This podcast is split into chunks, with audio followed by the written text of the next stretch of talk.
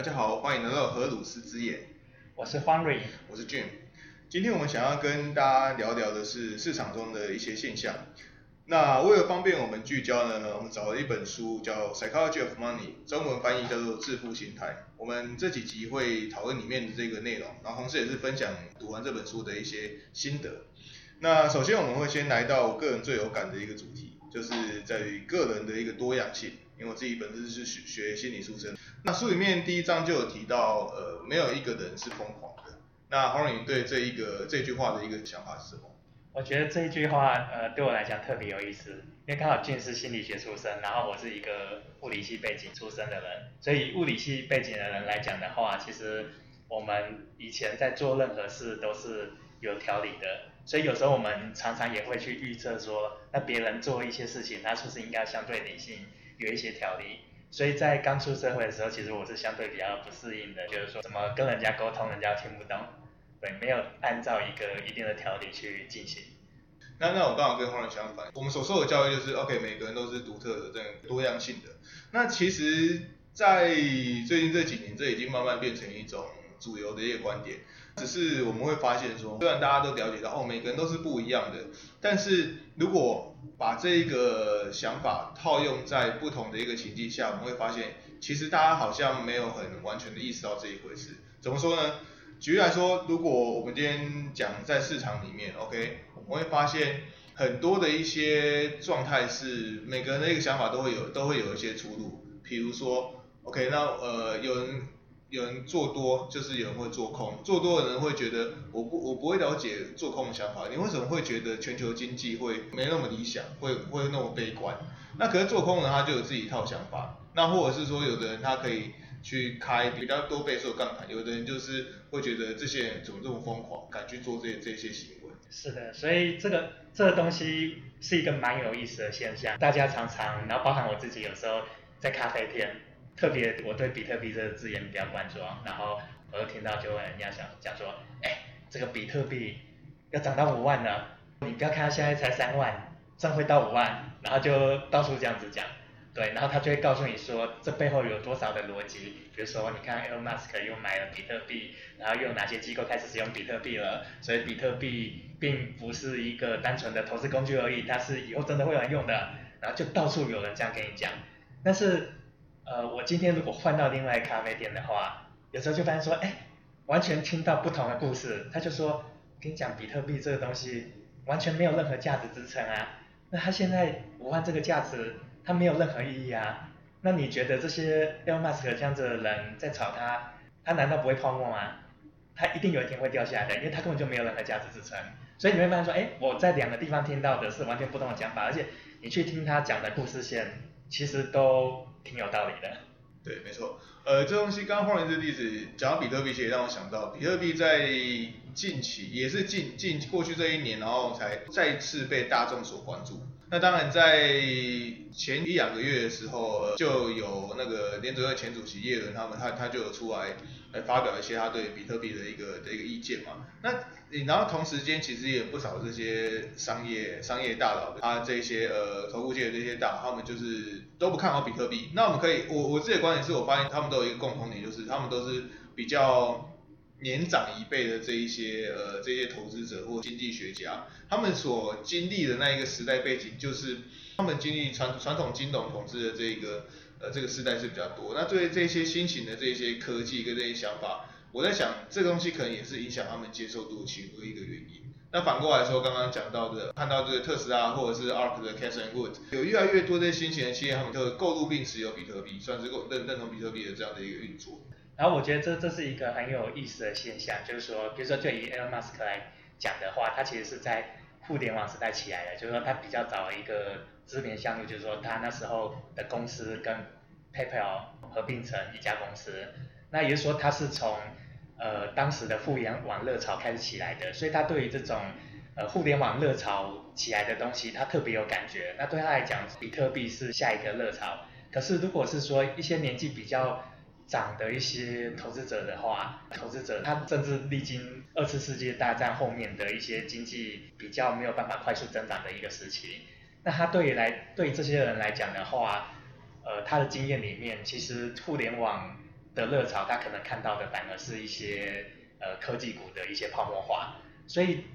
我们发现说，其实你不管是像 Elon Musk 或者说一些呃年纪比较长的投资者，其实他们会有这个观点，似乎只跟他们的经验有关。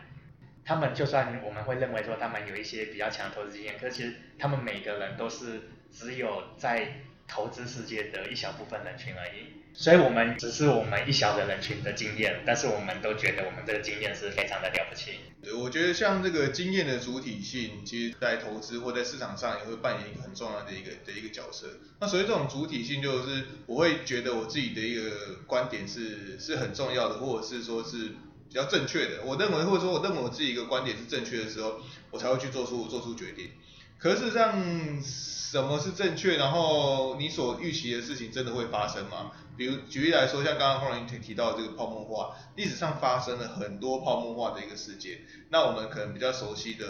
我们以台湾来说比较熟悉的，可能像是日本的这个泡沫化，因为离我们最近嘛，所以比较近嘛。可是对于美国来说，他们对于打抗的两千年打抗的泡沫，跟零八年这个刺激房贷的这一个这个泡沫，他们的感受。就是非常的这这一个深刻，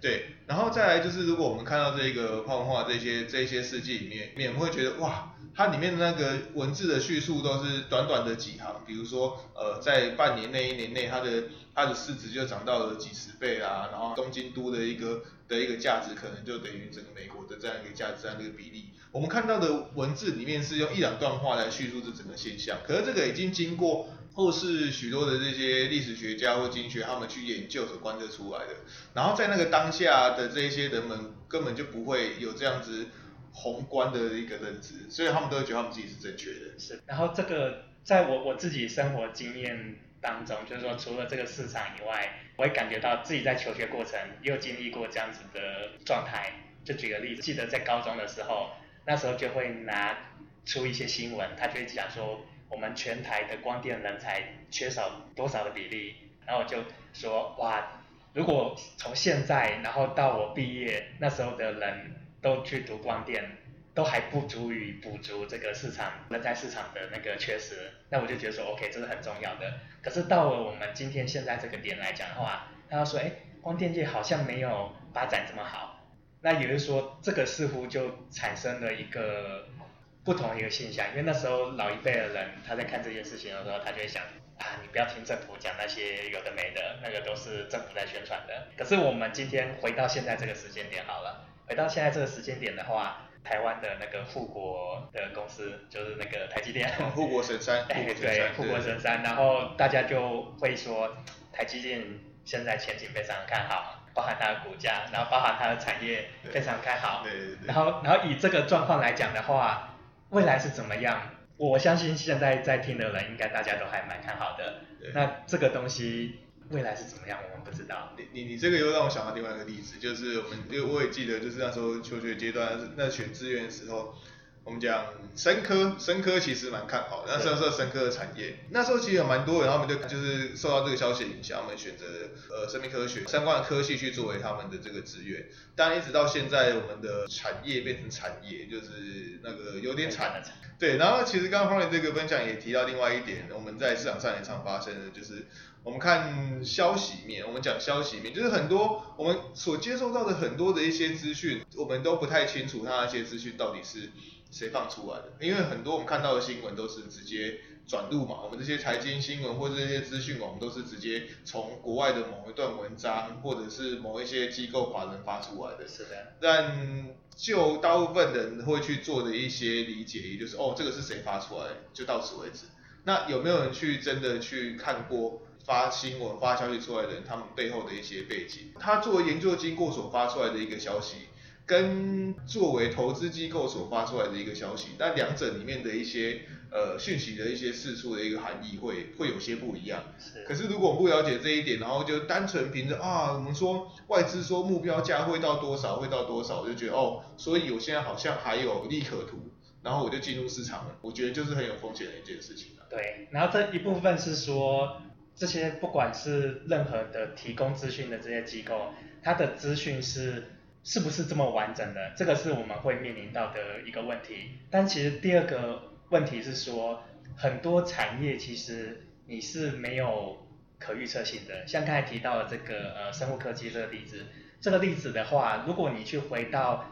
呃十五年前，那时候你会觉得说这真的是大势所趋，因为比如说在台湾好了，那慢慢是老龄化了，那你难道就不用一些跟生物科技去帮助我们这个老龄化，帮助未来的人啊？在那时候其实包含每个人心里都觉得说这一定是大势所趋。可是到了今天来讲的话，可能生物科技这个东西它已经转身转型成另外一个部分了。那大家可能就会觉得说，那我不一定知道生物科技啊，我可以靠其他方法去照顾这些呃老年人长辈。我觉得发展的脉络上没有错，呃，生物科技这个东西的确一直都是对我们的接下来社会发展是很是很很重要的。那个需求是在那边的，那只有解决它的方式有点会变不同。那如同刚刚黄磊所所说的，就是在十几年前那时候的一个时代所学，你觉不觉得其实有点像我们现在对于电电动车的一个乐观的一个的一个场景？是我我觉得这种感受是蛮像的，就是说我们现在对这电动车的乐观，就大家想象上好像就是说未来一定所有的加油的车就全部都会淘淘汰掉，因为这个这个还会让我想到就是说我记得在二零一四年一五年的时候，那时候。智能穿戴这个概念非常的火，对对，然后所以所有的公司在做智能穿戴，所以你看连 Google 这样公司都对对对，那就哇，我那时候就好兴奋，然后我每天都看着那个，我就觉得说，天啊，那个以后绝对不是我坐在电脑前面时代，然后甚至说这个手机我还需要拿手出来滑，我会觉得说这个在未来一定是淘汰掉的。可是我们现在回过头来看的话，这个时代呃真的来的吗？